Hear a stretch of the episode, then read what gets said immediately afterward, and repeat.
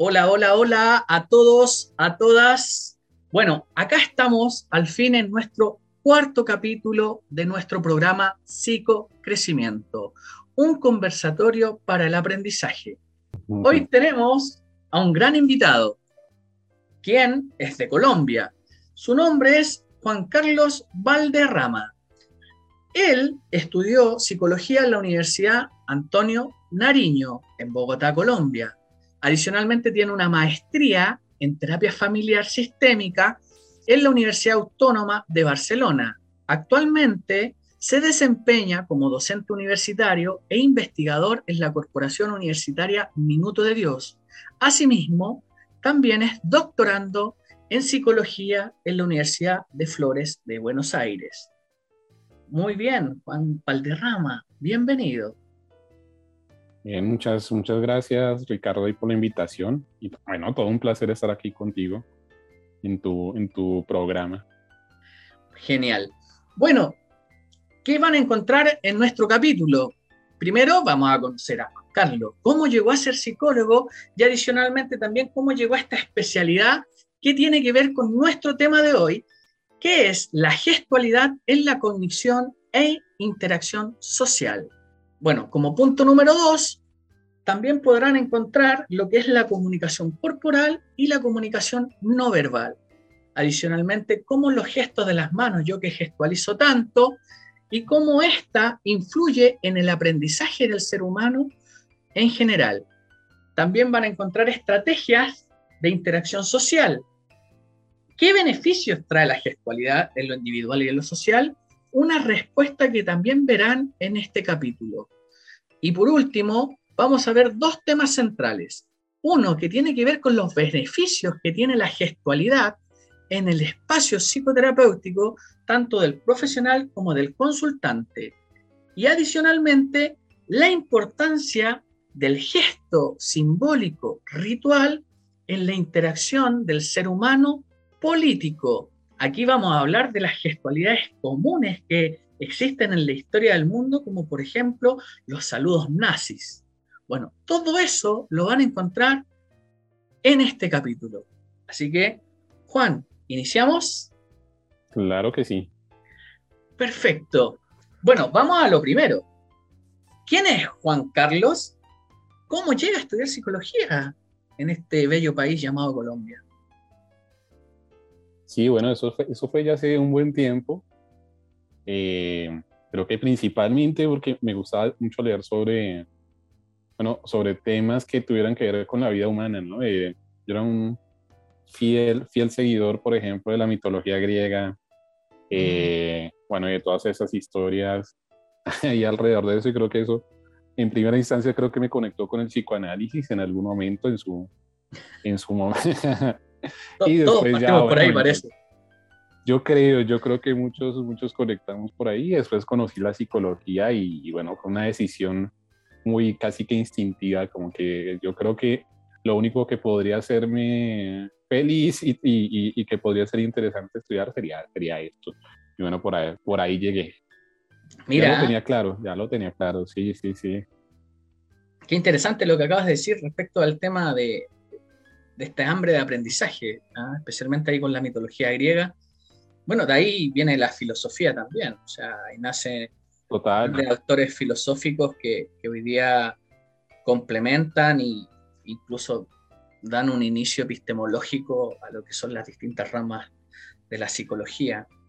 Bien interesante. Total, y dan, dan una explicación inicial de, bueno, del comportamiento humano en, en alguna medida, ¿no? Sí, eh, y todas esas cosas del destino y de, sí, las cosas que, como lo que haces tiene unas consecuencias. Es una, una cosa bien, bien interesante, ¿no? Oye, y sus pensamientos también. ¿ah? La filosofía griega es increíble, pero hablamos de muchos años atrás. ¿ah? Y, tenían un conocimiento que, incluso hasta el día de hoy hay postulados que están muy actualizados en la, la etapa postmoderna. Sí, sí, sí incluso hay unos no, no, tan actualizados, ¿no? Porque, bueno, en la, mitología, pues básicamente todo sucedía porque lo quería el destino, lo quería alguna deidad. Ah, claro. Bueno, hoy, hoy no es tan distinto muchas veces, ¿no? Sí, bueno, de hecho, toda la razón. Eh, hay, hay una filosofía que, me gusta mucho, que es la filosofía estoica. Bueno, leo mucho de filosofía. Y, actualmente esos postulados estoicos se están utilizando mucho. De hecho, eh, mucho de su directrices la utiliza la terapia cognitivo-conductual en su tercera generación. Entonces, bien interesante como algo tan antiguo llega a la posmodernidad y, se utilizan algunos instrumentos, algunos saberes ¿ah? para el espacio terapéutico y bueno, y en general. Bueno, qué, qué, qué, grato escuchar eso. O sea, una de las claves para, para llegar en este caso a, tener hambre de triunfo, hambre de, ser un profesional, tiene que ver con esta, esta energía de, buscar, de aprender, de leer también. Sí, sí, sí. Oye, eh, Juan, y, bueno, tú estudiaste en Bogotá, ¿o no? ¿Cómo, es el ingreso allá a la universidad en Bogotá? ¿Cómo, se ingresa a la universidad en Sí, estudié en, Bogotá, en la Universidad Antonio Nariño, que, bueno, la Universidad Antonio Nariño está en toda Colombia, pero pues digamos que tiene mucho más presencia en, en Bogotá. Y nada, yo, yo, estaba muy joven, yo estaba muy joven y, y yo recuerdo que mi mamá, mi mamá es profesora entonces ah. estuvo como muy involucrada en el proceso de, de, acompañarme, de vamos a buscar dónde hay, dónde puede estudiar eso, dónde sería como una mejor alternativa, eh, que hay que comprar el formulario de inscripción, que hay que, sí, que hay que, que ya, ya me mencionaba mucho, hay que mirar las materias, hay que mirar qué es lo que va a haber. Eh, entonces ella me acompañó mucho, mucho, mucho en eso. Y bueno, dentro de las distintas alternativas que, que, vimos, ahí la, Antonio Nariño, por alguna, creo que por alguna razón, no, no, no, te sé decir en este momento cuál fue, ahí como que la, la que resaltó. Le dijimos, bueno, esta creo, esta creo que puede ser una buena alternativa. Mira, el apoyo materno ahí, la guía. Total, sí, sí, sí. Maravilla. Buenísimo. Oye. yo ahora agradezco mucho no estar solo, no haber estado solo en ese, en ese proceso, bueno, con alguien que supiera más o menos y bueno, y, el apoyo de mi mamá y fue muy, muy importante. Mira, eh, en, en, mi vida, en mi historia o mi narrativa personal, en mi familia, yo fui el segundo universitario. Eh, el primero fue un primo, Jorge Gómez se llama él, eh, estudió contador auditor en la Universidad Austral, que es una universidad que está en el sur de Chile, que es muy hermosa. Y, mi primo sacó su título y cuando estábamos celebrando, recuerdo, yo era muy pequeño, estábamos celebrando en, la, en una cena y él ahí, primer profesional de, la familia, ¿ah? en general, tanto mamá y papá, y, y, él menciona, eh, nosotros todos felices, todos contentos, y él menciona que se quiso, bueno, que se iba a convertir en cura en, de la Iglesia Católica. Así que quedamos todos plop porque no iba a ejercer la carrera profesional y se fue a estudiar 11 años más. Ah, estudió 11 años para poder ser cura, actualmente uno de los párrocos eh, en un pueblo que se llama Purranca, que también es muy lindo en el sur de Chile, pero él estudió mucho afuera, distintos lugares del mundo. Sí, sí, sí. Se tuvo que ir a estudiar, entonces como que no hubo un ejercicio. Después entré yo. Entonces eh, me, pasó quizás lo contrario a ti, que, era todo muy nuevo. No, no, no, lograba comprender cómo era el mundo universitario porque no tenía un guía que oh, me dijera que era de esta manera y de esta otra manera. Entonces tuve que ir ahí arreglándomelas ah. por mí mismo. Yo creo que sí hubo alguien que fue mi psicóloga. Yo llegué a terapia a los 16 años voluntad propia.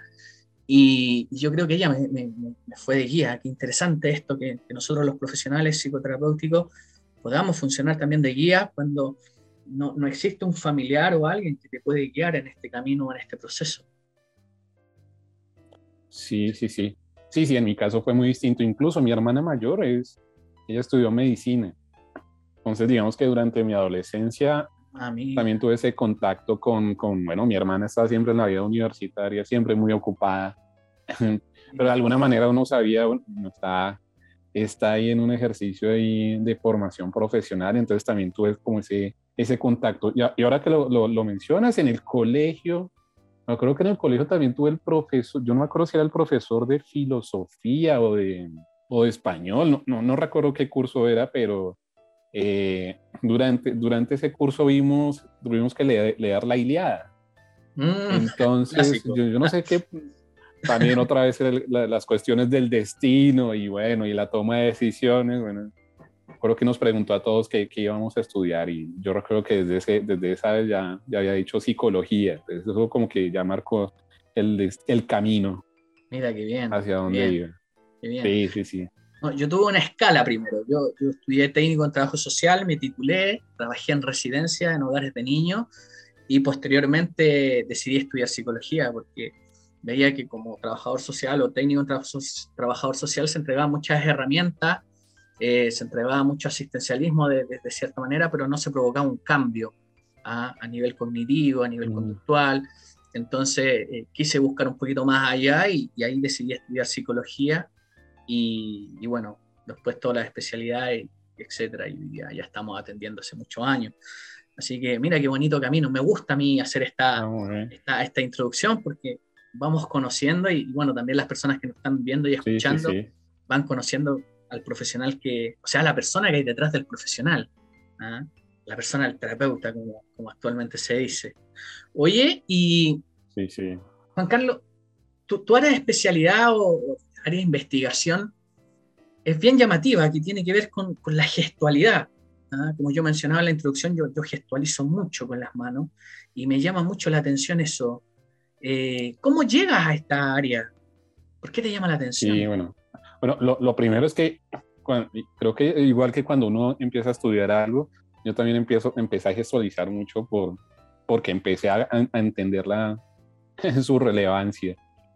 Pero yo llego a, yo creo que uno llega a este, estos tipos de temas casi que como por accidente, pero ya estando en el accidente uno empieza a ver hacia atrás y uno ya ve algunas pistas de, de algunos intereses. Entonces, también regresando al colegio, y esto siempre se lo digo a, bueno, a los estudiantes que, que me ayudan a investigar o, sí, o que están conmigo en, en, el tema, es que a mí en el colegio alguna vez eh, me solicitaron, y, y, si quieres ahorita te, te, solicito hacer lo mismo, eh, un profesor nos pidió describir ¿sí? cómo es, yo no sé si en Chile conocen el término desmenuzar. Sí, sí. Sí, y sí, sí, sí, entonces, eh, si quieres, Ricardo, dime cómo es, explícame qué es desmenuzar, pero, no, pero no, no uses las manos para explicarlo. Podríamos. Sin las manos, sin las manos. Ah, sin las manos. Desmenuzar sin, las manos. Sin las manos. Hostias, como dirían los españoles. eh, Difícil. Difícil. Difícil. Sí.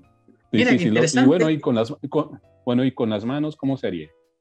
Ah, con las manos es como más simple, porque puedes ir, incluso con los dedos, pues vas desmenuzando los dedos de las manos, o vas de, lo macro a lo micro, vas desmenuzando de cierta manera, así como sacando. ¿ah? Es como más, más, más simple, ¿o no? Mira. Perfecto. Entonces, esa fue la primera experiencia que tuve con, con, con eso, ¿no? Porque si te das cuenta, el mensaje aquí del profesor era como, como que utilizar las manos mientras explicas algo está mal visto. O, o eso es un, o eso es una, es un indicio de que tienes un pobre léxico. Sí, me acuerdo, me acuerdo cuando yo estudiaba técnico en trabajo social, había una docente que nos decía que no podíamos gestualizar con las manos cuando nosotros hacíamos las presentaciones, las disertaciones, que, que era mal visto. ¿ah? Eh, fue, fue, muy fuerte para mí porque eh, mi hermano, mi hermano menor, actualmente tiene 30 años, pero mi hermano menor es, es sordo profundo. Entonces, yo desde muy pequeño que utilizo la gestualidad, especialmente de las manos, en mi diario vivir. Sea, de hecho, bueno, es, un pro que tengo a nivel psicoterapéutico, como tú dices, estas cosas van ocurriendo. Y, claro, yo observo mucho y tengo, yo creo que algo un poquito más desarrollado a nivel cognitivo, que capto mucho el lenguaje no verbal y tiene que ver con lo mismo. Entonces, cuando esta docente me dice que gestualizar en las presentaciones eh, no está bien visto y que iba a evaluar mal si nosotros gestualizábamos mucho, para mí fue un tema porque yo venía toda mi vida gestualizando. Entonces fue muy fuerte, estoy totalmente de acuerdo contigo. Muy, muy, total, total. Para mí también fue muy, muy fuerte. Eh, yo creo que para la mayoría es muy, muy fuerte como, como eso, porque eh, en últimas, bueno, te envían primero el mensaje de que utilizar las manos mientras hablas está mal visto y, y es indicio de un, pobre léxico, ¿no? Es porque como que no encuentras las palabras y no utilizas las, las, manos. Ya después con el tiempo entendí que, claro, lo, lo, fuerte del ejercicio es que te piden hacer algo que no es natural. Lo, lo, natural en nosotros es utilizar y cuando estamos hablando y pensando, pues mover las manos. Sí, están ahí de manera espontánea y natural. Nosotros no pensamos realmente cómo hacer esto, sino que esto va saliendo eh, de manera espontánea. Mm. Mira, claro, se asociaba directamente a este, este pobre léxico y, y, tienes toda la razón porque es, es casi antinatural algo que, emana naturalmente. Mira, o sea, hablamos de experiencias previas desde muy joven, desde la enseñanza académica normativa, se podría decir. Allá le dicen preparatoria, ¿o no? Bachillerato. Bachillerato. Acá es enseñanza básica y enseñanza media. Mira, oye, y este profe que le hace este ejercicio, me, llama la atención de qué módulo, de qué ramo era. Era creo que español, si no estoy, si no estoy mal, también como eh, este, no, me acuerdo realmente por qué era el ejercicio, pero, pero a mí siempre me quedó muy marcada esa, esa experiencia, porque para, todos era muy difícil, porque, bueno, desmenuzar, pues uno siempre utiliza, y, siempre que le pregunto a alguien, explíqueme qué es desmenuzar, eh, siempre naturalmente utilizan las manos para, para explicarlo, ¿no? Es porque es, casi que no hay una palabra, no, no, hay una serie de palabras que te digan el, el, paso a paso de cómo es que es desmenuzar, sino que uno explica es, bueno, es hacer un ejercicio ahí con las manos donde, ¿sí? De hecho, se explica de esa forma. De hecho, mi, mi, cabeza, inmediatamente cuando me hiciste la pregunta, empezó a, yo soy muy visual, entonces imagino mucho. Entonces empezó a imaginar cómo dar la respuesta y era inmediatamente con las manos. Y cuando me dijiste, no puedes, utilizar, no puedes utilizar las manos, me, me, cortaste las manos. mira, oye, pero mira qué importante lo que acabas de decir, porque él usó el lenguaje analógico, después lo vamos a explicar a la gente de, qué se trata el lenguaje analógico, pero él usó un ejercicio de, estas características que influyó de manera considerable en el aprendizaje de este alumno que eras tú y que hoy día en su doctorando está investigando, y bueno, también con su equipo allá donde trabajas tú en Colombia, está investigando esta área. Que qué, importante es el docente, el profesor, eh, que las pequeñas actividades lúdicas, creativas, pueden generar esto a nivel de aprendizaje y a nivel de futuro para esa persona o ese joven que, lo está viviendo. Mira, qué, qué, potente, me gusta. Bueno, claro que sí. Eh, te voy a hacer la, la, siguiente pregunta, que tiene que ver con la comunicación corporal con su diferencia en la comunicación no verbal. ¿A qué nos referimos? ¿Ah? Porque cualquier persona podría decir, eh, la comunicación corporal también es parte o se complementan con la comunicación no verbal. ¿Qué, me dices de eso? Sí, claro que sí. Bueno, como, como te mencioné de pronto para complementar lo, de antes, de, pues también digamos que estos, estos estudios yo llevo por accidente y no, no fue algo como que en el, cuando uno estudia la eh, psicología, pues realmente no hay un, un, curso, no hay una materia que, sí, eh, que sea comunicación no verbal, que sea, eh, que sea gestualidad, ¿no? Eso muchas veces está implícito por ahí, tal vez como un pie de página, no lo mencionen, tal vez uno intuitivamente sabe de su, de su relevancia porque está ahí. Eh, entonces yo llego, yo llego a un proyecto que es precisamente sobre, sobre ese tema, ¿sí? Eh, donde básicamente queremos estudiar, me invitan a un proyecto y dicen, eh, bueno, estamos aquí interesados en estudiar, sí, cómo hay diferentes niveles en la comunicación y cómo esos están, digamos que están involucrados y están al servicio de que podamos entendernos, ¿sí? Dentro de todos esos estudios, pues está evidentemente eh, durante muchos años, yo diría década de los 70s, 80s, 90s incluso, hay, hay, una, una perspectiva muy centrolingüística, ¿no? Como que la comunicación está centrada en el lenguaje, en la palabra, y nosotros como construimos frases, eh, enunciados, eh, todo está ahí. Sí, incluso si uno revisa esos estudios, pues, pues ¿cómo, ¿cómo hacían esos estudios? Pues transcribir lo que decían las personas y, sí, eh, transcribir, por ejemplo, conversaciones telefónicas y pues estudiar de esa forma. Pero en este, en este proyecto, bueno, queríamos ver cómo, y, bueno, y qué otras cosas están ahí. Y eso lo digo para dar contexto, para hacer esa distinción que me, que me propones. Y es que dentro de esos distintos niveles eh, hay aspectos, mm, digamos, los no verbales que, que pueden ir desde las expresiones del rostro, ¿sí? El, el, rostro siempre está ahí como involucrado cuando nosotros estamos conversando.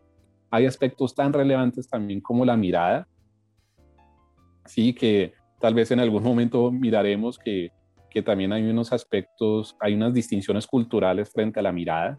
Entonces hay, hay, hay culturas que miran que, que, es relevante tener el contacto visual, a otras culturas no es tan relevante o, o las interpretan de forma distinta. Eh, aspectos como el tono, la forma mm. en que nosotros sí modulamos, sí, la forma en que conversamos, como a veces lo difícil de, de, de, aprender otro idioma es saber hacer un chiste en otro idioma, porque muchas veces el chiste tiene, tiene el tono, ¿no? Uno, tiene que más o menos modular el tono para, para saber que es un chiste, pero si uno lo hace literal y plano en, en, otro idioma, pues no te van a entender el chiste. Nada. Entonces, muchas veces muchos profesores de inglés lo que me mencionan, usted sabe otro idioma o ya tiene casi que nivel nativo cuando usted ya sabe hacer chistes espontáneos en, en, ese, otro, en ese otro idioma. Mientras que hay aspectos, eh, sí, que, que, que, la gestualidad pues ya tiene que ver con otros, con, con, con otros aspectos que son más visuales. Bien, entonces hay unos, hay unos temas que son muy auditivos, sí, que, que son no verbales, evidentemente, pero cuando vamos a, más a lo analógico, cuando vamos, perdón, más a lo corporal, mm. eh, muchas veces está más relacionado con, con, las manos, con la postura, y con otras cosas que son más, más, visuales cuando estamos eh, conversando, cuando estamos interactuando. Mira, no sé, por lo que voy entendiendo sería como lo corporal tiene que ver más con las posiciones que nosotros vamos tomando, la gestualidad con las manos, y el lenguaje no verbal, en este caso, vendría a ser, eh, incluye los tonos, incluye la forma de, expresarlo. Mira qué interesante. Se, me venía a la cabeza, cuando, tú ibas narrando todo esto, eh, estas investigaciones antiguas, creo que fue Paul Vaslavic, ahí en su teoría de la comunicación, uno de los referentes, incluso en la terapia sistémica en general, eh, que hablaba de su axioma. ¿ah? Eh, recuerdo su primer axioma que, tenía que ver con no existe la no comunicación. Siempre estamos comunicando, sea a través del silencio, sea a través de, no decir nada. El hecho de no decir nada ya está comunicando, ¿ah? que no quiere hablar o que no quiere expresar ciertas cosas. Y también su cuarto axioma que tenía que ver directamente con la implicancia de la modalidad digital con lo analógico. ¿Nos podrías como explicar la diferencia entre lo digital y lo analógico? Bueno, ahí primero decir que, que Waslavic es ahí también referente, ¿no? Respecto a, a la comunicación, sí, no, no se puede evitar, ¿no? Eso, e, esa es una reflexión muy interesante que, eh, ¿cómo, es? Como, como no existe el no comportamiento, no, no puede existir la no comunicación. Mm. Eh, es, es, muy interesante, sí, es muy interesante eh, saber cómo eh, muchas veces cuando, sí, que, que, hay acciones espontáneas que uno tiene ahí como rascarse la cabeza mientras uno está hablando, que digamos que no tiene ninguna intencionalidad o no, no un significado sí preciso pues muchas veces el que está observando esta acción, pues lo, lo, lo, está interpretando, ¿no? Claro. Eh, está nervioso, está pensando en algo. Eh, últimamente hay estudios sobre, bueno, el rascarse la cabeza. El rascarse la cabeza está relacionado con, con la búsqueda de información. mira. Sí, estoy buscando aquí la palabra, ¿no? Cuando uno está buscando la palabra, usualmente uno se está rascando la cabeza. Mira, qué bien, qué bien, qué bien. Sí, sí, sí, sí, sí. Qué buena, qué buena. Bueno, eh, también se me viene a la cabeza, quizás también nos estamos adelantando, que igual es un tema bien apasionante, porque, bueno, Marcelo Severio utiliza también, tiene un libro que, tiene que ver con, mm. cómo utilizamos el cuerpo y el movimiento en el espacio terapéutico, un tema que está más adelante, pero para que la gente entienda que, esto de verdad es muy apasionante. Oye, eh, Juan Carlos, ¿y cuál sería la diferencia entonces, eh, desde Parlavi, la diferencia entre el lenguaje digital y el analógico? Sí, usualmente lo digital está más relacionado con, eh, digamos que esas convenciones que nosotros tenemos en, en, la comunicación, es decir, casi que las palabras, eh, las palabras nosotros otorgamos, sí, los, eh, esos significados. Claro. Sí, de modo que, sí, claro, si yo te digo, si el, el, el, perro se escapó de la casa, pues eso, pues para todos los que sí conocemos esa estructura de sí, de ese enunciado, pues, pues va a ser como muy, muy, muy claro. Sin embargo, sí, algo que tiene, eh, digamos que muy interesante la comunicación humana eh, en ese sentido es que, claro, si yo te digo el perro se escapó de la casa, eh, el análisis que tú puedes hacer de ese, de ese, enunciado, pues va a ser como de significados, ¿no? Entonces hay, hay, hay, hay, un sujeto que es el perro y hay una acción que es que se escapó de la casa y mayor análisis no puedes hacer. Distinto a que sí, que yo te diga, el perro se escapó de la casa. Mira. ay, bueno, ahí, ahí estamos otorgando algo, algo adicional ahí, ¿no? puede ser preocupación, ¿no? Es decir, lo emocional. Lo emocional también está, digamos, que involucrado en, en, en, la construcción de esos, de esos enunciados. Entonces, la distinción está, es, es, es precisamente en eso. Pues hay un, hay un nivel, digámoslo, tal vez no sea lo más adecuado, pero básico en esa, en esa construcción del enunciado, pero nosotros por como hemos evolucionado siempre le otorgamos, tenemos que hacerle como un énfasis, tenemos que hacerle como unas connotaciones para que el otro pueda entender que cuando yo te digo el perro se escapó de la casa, sí, eh, te estoy manifestando además de algo que ha sucedido, que yo estoy preocupado por eso. Claro, claro, cómo cambia. Bueno, y hacia allá va, va el punto número tres que quiero que también dialoguemos, eh, la utilización de, las manos, gesto manual, ¿ah? cómo esto también va influyendo en el aprendizaje y en la comprensión del otro. ¿Ah? Eh, cambió rotundamente cuando dijiste el perro, se cambió al perro, se, ¿ah? hablamos de algo distinto. Eh, qué, potente. ¿Qué, influencia tienen los gestos manuales de las manos en sí en lo que es el aprendizaje del ser humano? en su desarrollo.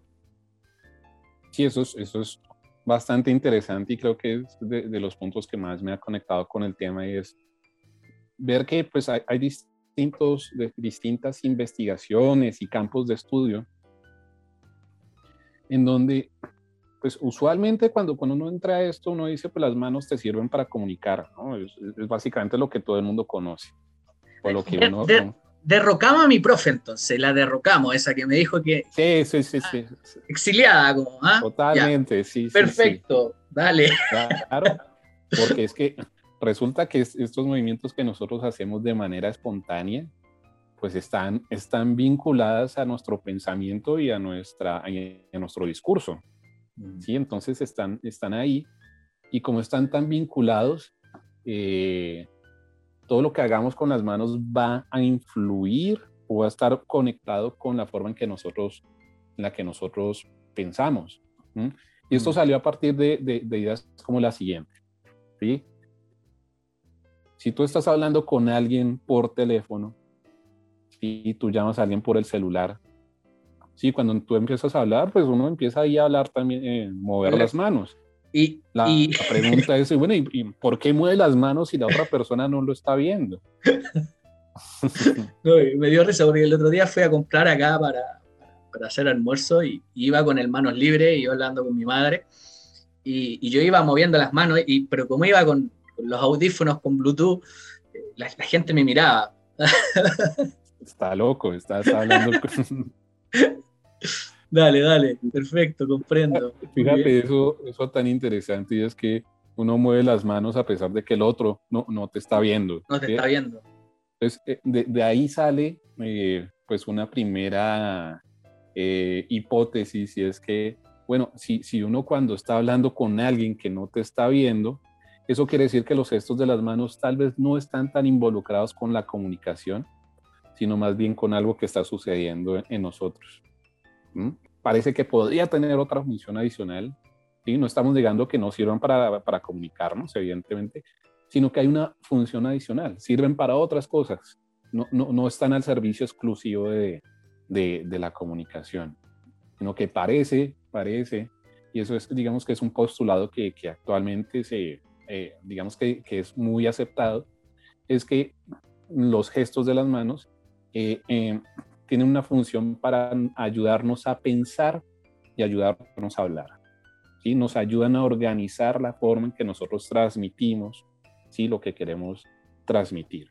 ¿sí? Precisamente porque, porque lo hacemos de manera natural y está conectado con, con nuestro discurso. Es, es, un tema bien interesante. Eh, hay, dos autores que, me gustaría mencionar, que, que Chapman y Sidberg, en el año 2005, ellos decían que, que bueno, hicieron una, una, investigación documental respecto al, a lo que es el lenguaje analógico y cómo esto influía también en, en el aprendizaje, especialmente en personas con discapacidad intelectual. Ellos se, se percataban a través de, de, estos documentos, de todas estas investigaciones que ellos empezaron a analizar, que el lenguaje no verbal o la comunicación no verbal facilitaba el aprendizaje en las personas que tenían eh, ciertas dificultades a nivel intelectual de esa época. Es bien sí, potente sí, Como, como, esto lo facilita, como tú mismo dices, claro, y, facilita el pensamiento. Y lo hacemos de manera espontánea. Nosotros como en, en el colegio, como empezamos nosotros a aprender a, a sumar. ¿sí? Con los claro. dedos. Sí. Utilizamos para restar. Sí, también quitamos dedos. ¿sí? Entonces Mira. estaba ya ahí, estaba ya ahí en el, en el colegio, solamente que no, son, no, no, no, era como tan explícito para nosotros que esto, esto tiene unas implicaciones grandes. Bueno, de hecho, para mí también, porque claro, tú me vas dando ejemplos y que para mí eran muy comunes. Uno no se detiene a, a pensar o a analizar por qué estoy usando las manos o cómo las manos me están ayudando en este proceso de aprendizaje. Pero ahora uh -huh. que tú me lo mencionas, como, uy, sí, es verdad. Sí, sí, sí. Mira, qué bien, qué bien. Me gusta. Me gusta como, Están como... ahí totalmente involucradas en, en, la forma en cómo nosotros aprendemos. Solamente que no, sí, no nos damos cuenta porque lo hacemos de manera espontánea, es totalmente natural. Sí, tan así, tan así. Incluso hay, hay estudios en donde a personas, por ejemplo, personas ciegas de nacimiento, ¿sí? ellas les, les preguntan y, y ellas dicen que suelen reportar que eh, se imaginan que mueven las manos, ¿sí? O que mueven las manos para hablar con los otros, a pesar de que nunca han visto a otras personas a, a, a eh, gestualizar. Y las personas que no tienen brazos, ¿sí? También han reportado que cuando están hablando con otros se imaginan que mueven los brazos cuando están wow. hablando con, con otros. Wow, Entonces wow, esto es muy, muy, potente. Oye, Juan Carlos, ¿y, ¿y cómo este lenguaje tanto corporal, no verbal, influye en la interacción social a modo estratégico? A mí me gusta poner el, el, el siguiente ejemplo y es, creo que, que, es muy ilustrativo. Es que tú imagínate que tú estás viendo eh, una película, puede ser una película animada, ¿sí? En donde a los personajes les otorgan unas voces ¿sí? muy alegres, ¿sí? Eh, con todas las tonalidades, ¿sí? Pero imagínate que cuando los, los animan, estos personajes no mueven las manos cuando hablan. ¿Sí? Entonces, para eso, si, si, uno empieza a ver personajes animados que no mueven las manos cuando hablan, eh, para uno es totalmente extraño.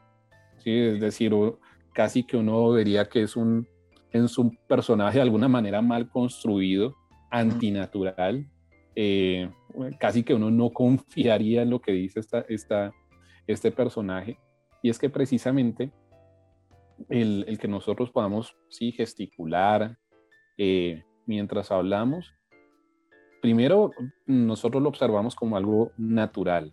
Si no sucede, eh, lo vemos de, una manera extraña, ¿sí?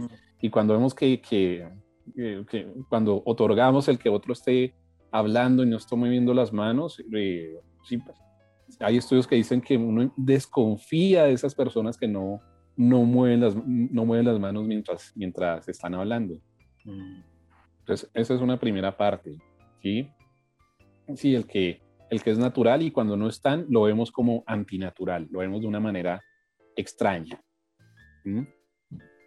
y lo otro es que precisamente cuando te digo, cuando te hago esta, esta relación que hay entre ¿sí? los gestos de las manos, el pensamiento y el discurso, es que de alguna manera, bueno, esto está en discusión, pero hay, algunos que dicen que, que, y lo dicen de esta manera, ¿no? Que, que, que las manos son la ventana del pensamiento. Sí, lo dicen, lo dicen de esa forma, ¿no? El, que hay unas, hay unas ciertas expresiones, movimientos eh, del cuerpo, especialmente de las manos, que, bueno, no lo he mencionado, pero se estudia mucho las manos porque es el movimiento más complejo, ¿sí? Que hay en el, que hay en el cuerpo, pero pues hay otros movimientos que también se estudian. Pero estos, al ser tan complejos, pues con eso podemos como casi que materializar el pensamiento. Mm. Hay unas perspectivas que lo mencionan. Las manos son la ventana del pensamiento. Mira, qué bien. ¿Qué crees tú? Tú dijiste que estaba en discusión. ¿Qué, cree Juan Carlos Valderrama? Yo creo que sí. Yo creo que sí. Cuando eh, seguramente, pues, pues a, las, a las personas que estén viendo esto, yo les invitaría como a eh, la próxima vez que estén conversando con alguien, fijarse en los movimientos que, que hace y, aquí no, no es que no es que no es que nuestros, nuestros gestos se estén formando palabras, ¿no? Como es en el caso de, del lenguaje de, de, señas, que eso es otra cosa, ¿no? En el lenguaje de señas hay una convención de que hay unos movimientos que significan algunas, algunas acciones, palabras, eh, mientras que los gestos de las manos que son espontáneos, eh, es muy interesante porque cuando uno empieza a notarlos, uno se da cuenta de que hay algunos movimientos que son muy coherentes con lo que estoy hablando, mientras que hay otros que casi que te expresan eh, ideas que, tienen, que tiene la persona. Para ponerte un ejemplo, hace poco un estudiante eh, decía que tenía problemas para formar, eh, como para poder eh, expresar sus ideas, ¿sí? Y se señaló precisamente la boca. Entonces ella no estaba pensando que el problema era cognitivo, y no, era un problema, sino que era un problema como de articulación. Pero ella lo que estaba diciendo era que era un, problema como de, de expresión. Mira, wow. Bueno, es lo que hablábamos de, la utilización en el cuerpo y creo que hay también los beneficios de la gestualidad en el espacio terapéutico. También como el profesional empieza a leer esta gestualidad también. Porque ahí hablamos de una intervención ah, casi diagnóstica, de, que no es algo más cognitivo que no está más acá, sino que estaba acá, quizás en, la manera en que, estaba expresando esto, a través del lenguaje. Sí, claro.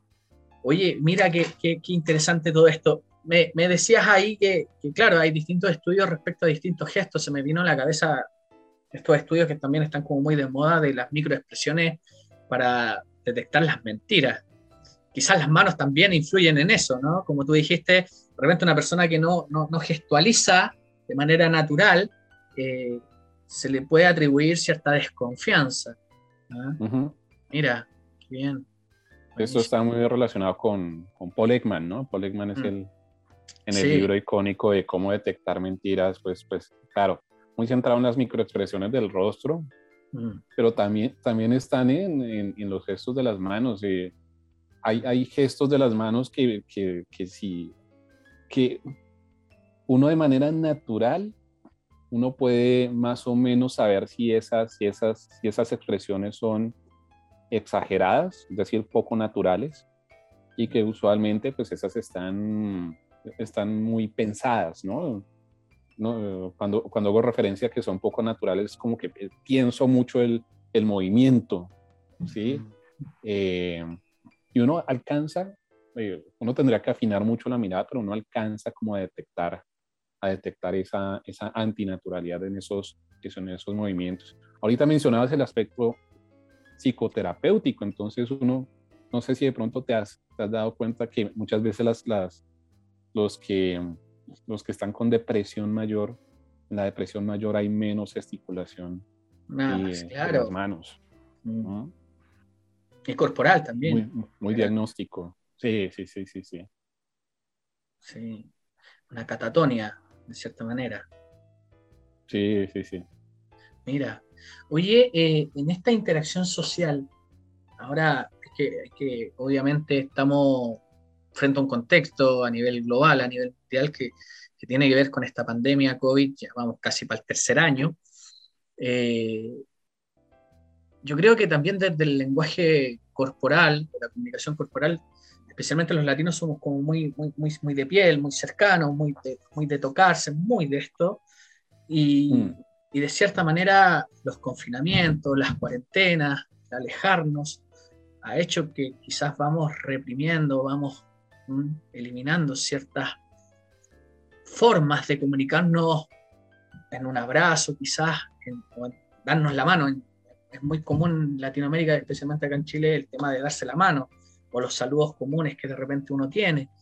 Entonces, el COVID de cierta manera hace que, nos aislemos y ¿cómo crees tú que esto está influyendo a nivel eh, hispano, a nivel latino? Sí, un, un, impacto ahí bien, bien interesante porque es, es, un poco lo que hemos mencionado, ¿no? Que hay aspectos del entorno que, que en últimas hacen que la forma en que nosotros interactuemos tengamos que suprimir o omitir eso que, que, nosotros hacemos de manera natural y espontánea. Mm. Eh, yo creo que desde lo, desde lo más sencillo es que yo creo que actualmente en Colombia una, una vez eso uno ve en la oficina, en el trabajo, en la universidad, si uno se detiene como a observar cómo se saluda a las personas, eh, todavía hay como ese, como que no se sabe. ¿Qué, qué hacer? Muy, curioso ver, sí como, como, que cuál es la regla acá, como que es permitido el que nos abracemos, es permitido que nos demos las manos. Un, beso en la mejilla. Hay muchas personas que actualmente se, se, se preocupan mucho por eso, porque hay, hay, hay, hay, varios que todavía tienen ese temor de ese, de ese contacto físico.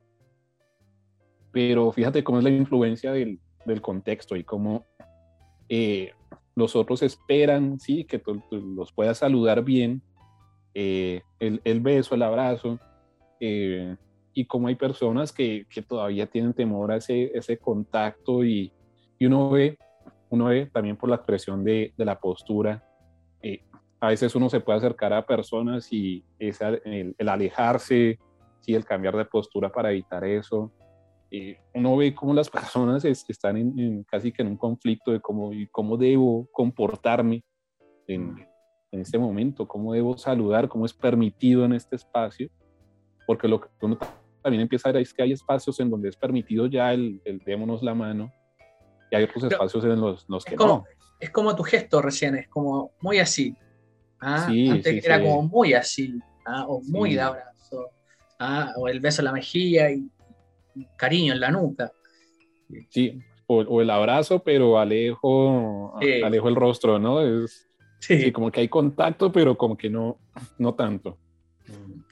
Esta controversia que se está formando, mira, Sí, sí, sí. Y fíjate que en, aspectos educativos ahora es, distinto porque lo que uno ve es que el profesor pareciera que estuviera más aislado de los estudiantes, ¿no? Entonces el, grupo de estudiantes está allá, hay un espacio grande y el profesor casi que contra el tablero, contra la pared, eh, también con ese temor, ¿no? Sí, son 30 estudiantes y yo no sé ahí qué puede, qué puede haber, entonces también hay esa esa distancia entre el profesor y, su grupo de estudiantes. y, también en la, ya que estamos hablando de, estudiantes, en estas intervenciones en crisis que de repente requieren cierta contención. Eh, el humano netamente, me, imagino que tú debes saber más que yo por un tema quizás de instinto, lo vamos a contener o vamos a proteger, tendemos a, abrazar, ¿cierto?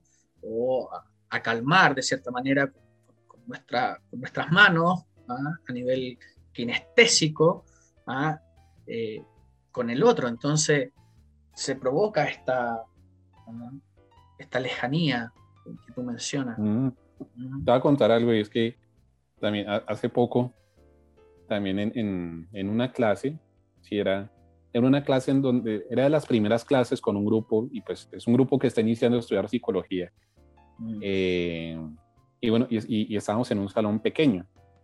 Mm. Sí, un grupo de, creo que de 30.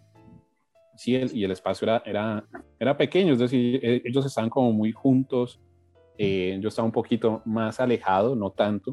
Y bueno, al final, al final de la clase, bueno, yo, yo noto que una de las estudiantes que está, está un poco como incómoda, sí, en, en, la clase, bueno, uno como profesor lo primero que uno piensa es, bueno, ¿qué dije? ¿Qué hice que te provocara eso? Y bueno, ella me pide, sí, como, como, como hablar en otro espacio, bueno, salimos del salón. ¿no? Y aquí lo interesante del, del cuerpo en, movimiento, ¿no? Nos ponemos, yo me pongo de frente a ella, e, ella no es capaz de mirarme. Y ella empieza, yo, yo, me sentí como si, como si me estuvieran cazando, cazando con Z. Ella empezó a darme vueltas, ¿sí? No me miraba, sino que empezó, se hizo por, empezó a caminar alrededor de mí. Entonces eso para mí fue muy, muy, muy, muy extraño. Eh, ella me pregunta, bueno, eh, ¿cómo es una crisis de ansiedad? Bueno, conversamos más o menos y ella me dice, sí, esto es lo que yo tengo en, en, en este momento. Eh, entonces, claro, lo que tú dices en una crisis de ansiedad, yo creo que si uno, uno trata de, de proteger, pero claro, cuando yo la vi, lo que yo entendí es que esa crisis de ansiedad también, pues tenía que ver con muchas cosas, pero tenía que ver con que pues hace mucho tiempo no estaba encerrada en un espacio pequeño con tantas personas, sin mucha posibilidad de movimiento.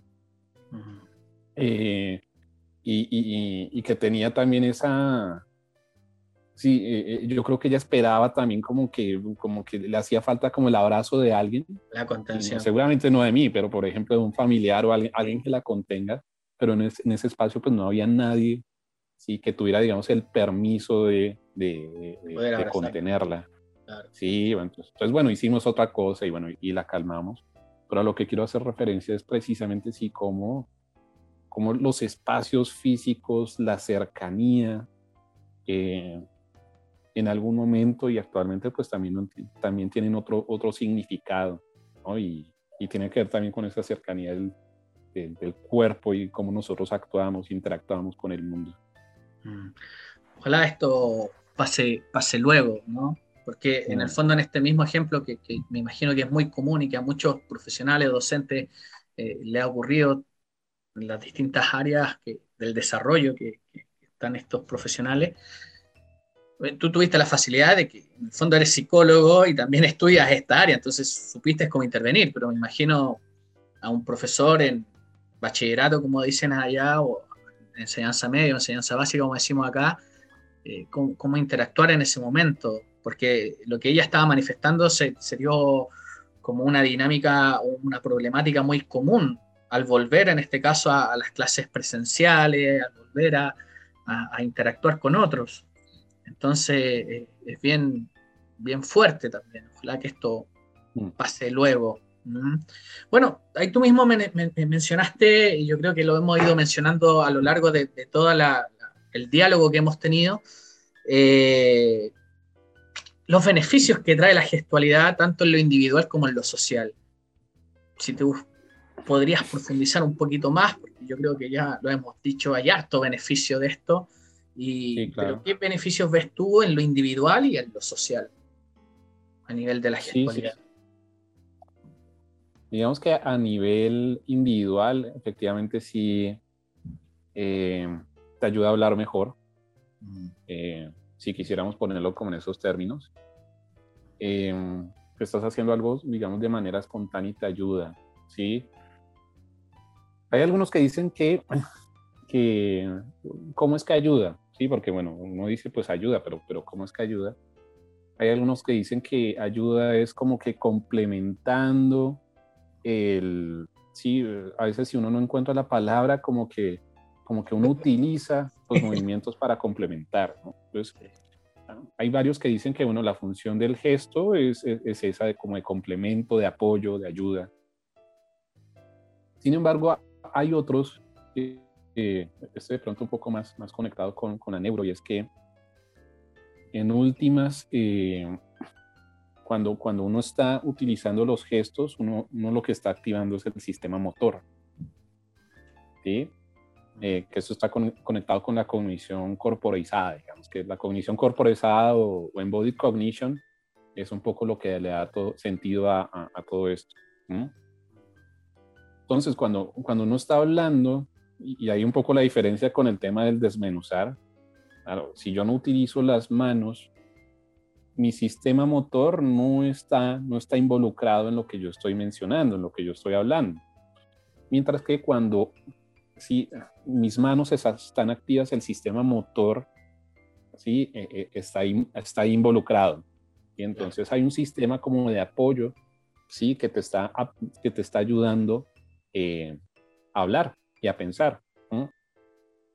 Tanto así ¿sí? que cuando nosotros estamos ahorita hablando de, de, del aprendizaje, y eso digamos que también a nivel individual, ¿por qué es que nos ayuda a aprender? ¿O, por qué está involucrado? Porque el sistema motor está ahí. ¿sí? Entonces, es, es un poco como si uno empieza, eh, eso lo va a hacer con un objeto, pero usualmente cuando uno, cuando uno quiere conocer un objeto, ¿qué es lo que uno hace? no? Explorarlo, uno le da las vueltas, ¿sí? Uno lo toca, uno interactúa con el objeto y uno puede decir, bueno, esto, esto puede tener distintas funciones. Con los gestos pasa lo mismo, solamente que es a nivel simbólico.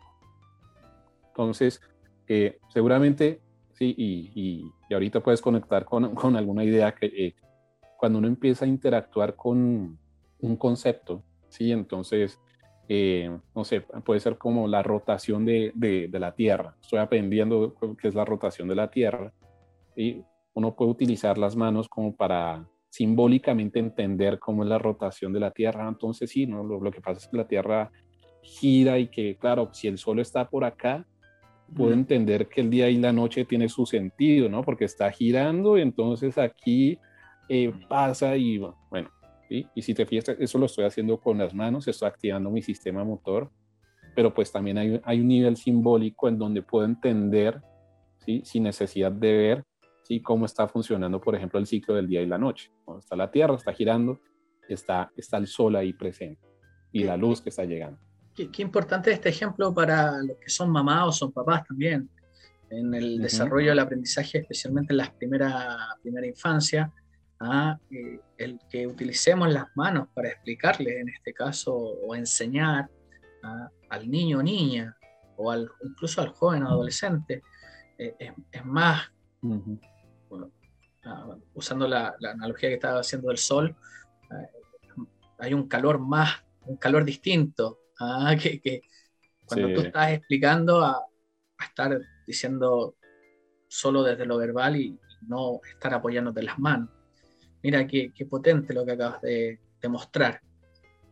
Sí, sí, sí, es, es, muy interesante y fíjate que, sí, cuando, cuando yo estoy haciendo el ejemplo del ciclo del día de la noche, mm. sí, pues ya con, con las manos estoy expresando muchas cosas, ¿no? Es decir, que hay dos objetos que están presentes, hay uno que está girando y hay uno que influencia sobre este de, de una cierta manera, ¿no? Pues el tema del calor y, y de la luz. Hay uno que está más arriba, hay otro que está más abajo, hay una distancia entre los dos. Y todo esto, todo esto, no, no necesito las palabras para mostrarte algo que te puedo decir o que puedo expresar con un simple movimiento.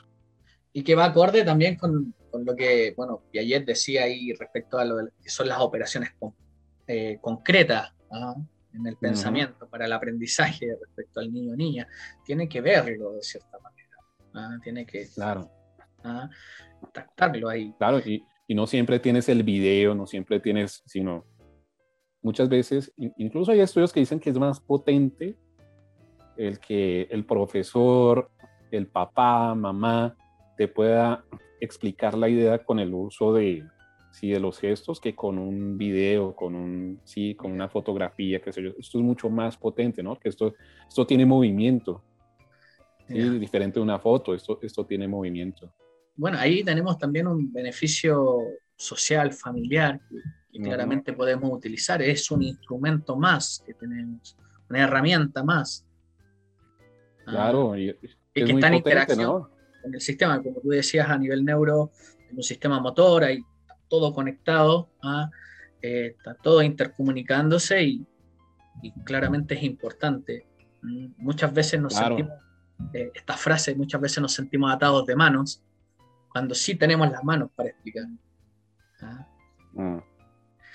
Mira. en la acción social hay, hay, hay, hay acciones tan, tan potentes y tan espontáneas que no nos damos cuenta. El, hacer esto, ¿sí? el señalar, eh, es una forma de interacción social, sí, muy, muy, muy, muy, muy, muy potente, porque si, si tú ves a alguna persona señalar por, por, la calle, si uno va pasando y hay una persona que está señalando hacia, hacia el cielo, pues uno tiene el impulso ¿sí? de, ver esa persona que está señalando. Eso, es algo muy sí, importante que hay que hacer, ¿no? El, señalar eso, eso, eso, eso tiene ahí también unas implicaciones bien interesantes que uno no se da muchas veces cuenta.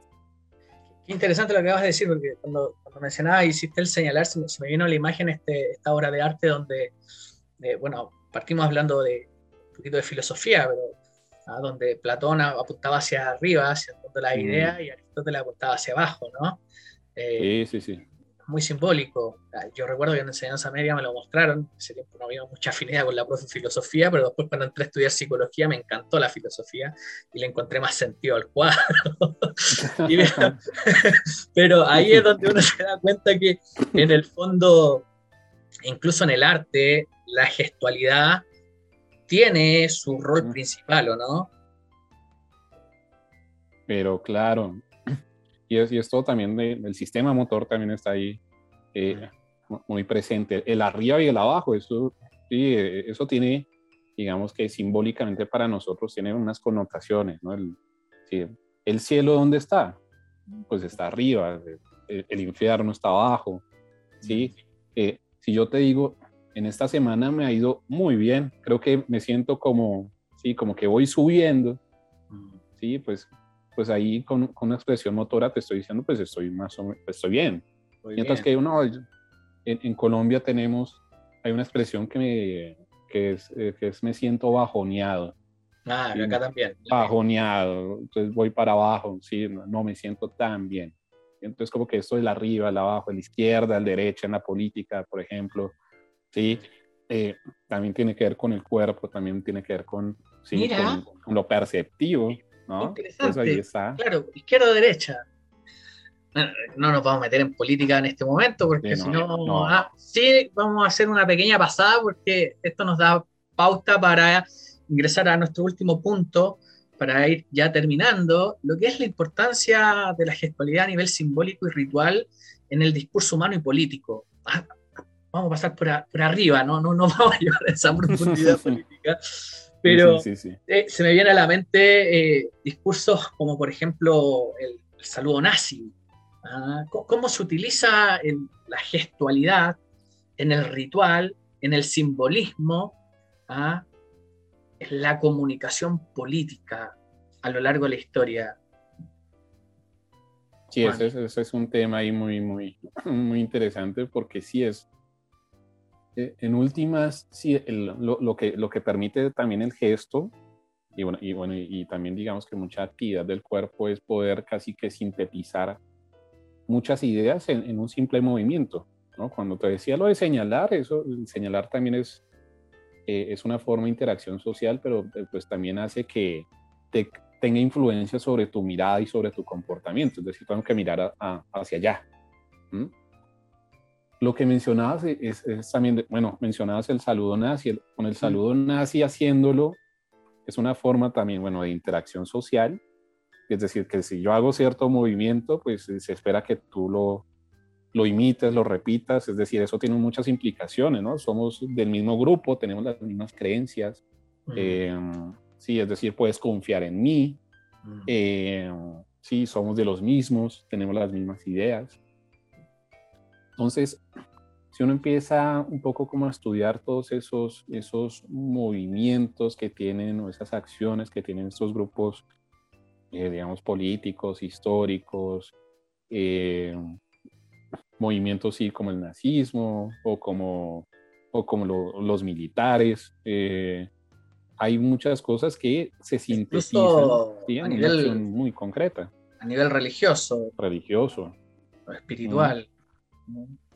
Sí, sí, sí, el, el, el, saludo con la mano también, ¿no? El, el, que, el saludarnos con las manos, eso también tenía, tenía un sentido, ¿no? El, cuando te saludo así, te de, alguna manera te estoy diciendo, no, te voy a atacar, ¿no? Esta, esta mano está libre de, de cualquier objeto contundente o arma y entonces te, te, la doy y no te voy a atacar, ¿no?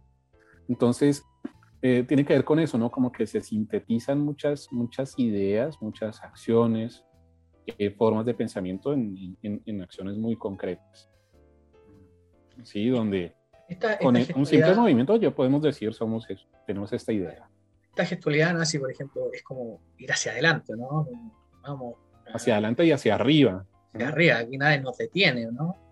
Sí, y, y, creo que tiene mucho sentido con su, con su forma de pensamiento, ¿no? Como que somos, sí, somos la, la raza superior, ¿no? ¿sí? superior, hacia arriba, hacia adelante, eh, progresamos, evolución, ¿no? porque ellos, bueno, ellos habían tomado un poco, malinterpretado un poco a Darwin eh, con la evolución eh, y con la selección natural, entonces nosotros somos los que vamos hacia arriba, ¿no? vamos hacia adelante, no importa qué. Entonces fíjate cómo, cómo tantas ideas corrientes de pensamiento. Ah, en un movimiento, una gestualidad. sí es potente. Bueno, eh, ¿y cómo Porque, claro, la gente común, yo creo que no lo tenemos tan consciente como, como ahora, después de ver este, este, este psicocrecimiento 4, yo creo que lo va a tener claro la gente. Pero a nivel político parece que sí lo tienen muy claro, ¿no? En el discurso político utilizan mucho la gestualidad eh, en las manos. Sí, claro, es una es, es, es es decir, usualmente los políticos, no, no a decir que todos, ¿no? Pero usualmente el discurso político, el acto político, en, digamos que en, como, entendido como también como interacción social, eh, hay una formación, ¿no? Hay un acompañamiento, usualmente. Un asesoramiento. Hace, sí, una asesoría de, de, qué movimientos hacer, ¿no? De, sí, de, el, vamos a, eh, un ejemplo, ¿no? Vamos a llamar a la unidad nacional, ¿no? Y, y que cuando hagamos eso, que eso quede expresado en, en, un movimiento, ¿no? Aquí estamos entrelazados, somos uno, somos distintos, pero estamos aquí juntos, ¿sí? Lo que afecta a uno afecta al otro. Mm. Entonces, usualmente sí hay un asesoramiento respecto a eso, ¿no? Si uno, hay, hay, hay muchos estudios también que, que se basan o sus datos son en discursos eh, políticos y, lo que empiezan a ver es cómo precisamente las, las, algunas de sus ideas principales o postulados principales el, eh, se expresan ¿no? en, en, gestos muy, muy concretos que usualmente estos sí son, estos sí son un poco más, más pensados, ¿no? más diseñados, ¿sí? por, por decirlo de alguna manera. Se, se me vino a la cabeza, eh, como dije, un tema que apasiona, entonces quizás nos vamos a alargar ahora un punto más, este era el de cierre, pero lo, voy a preguntar. No pasa nada. Quizás se me venía, eh, mientras estabas conversando, cierto, cierto análisis eh, mental ahí. Claro, quizás a nivel intercultural, nuestro lenguaje verbal a nivel mundial va variando, inglés, francés, español, a distintos idiomas, pero parece que el lenguaje analógico o el lenguaje no verbal o corporal eh, parece ser innato, propio quizás de, nosotros mismos a nivel neurológico o desde la neurociencia quizás se puede explicar, pero hay ciertos movimientos de las manos que sí son comunes en todos los idiomas. Por ejemplo, estoy bien, Mm. sí, bien, bien. Ah, oh, oh, Entonces son como, como que ahí en el lenguaje eh, gestual tenemos eh, esta unión global del ser humano, ¿no? Eh, eso, eso me venía a la cabeza mientras estabas ahí dialogando. Sí, sí, sí, hay, hay, hay algunas. Aunque, aunque ese que estás diciendo, ese sí tiene distintos, distintos significados, ¿no? Ah, sí, mira. Sí, porque con este, con este creo que es en Estados Unidos para, para tomar el taxi, ¿no? Sí, ah. así es que señalas. En Inglaterra esto es una grosería. ¿En serio? Sí. Ah, eso no lo tenía idea. Sí, sí, sí, sí, No puedo decir cuál, pero es una grosería. Pero para nosotros es estar bien, ¿no? Estar bien, claro. Está señalando hacia arriba. Eh, sí, estoy bien.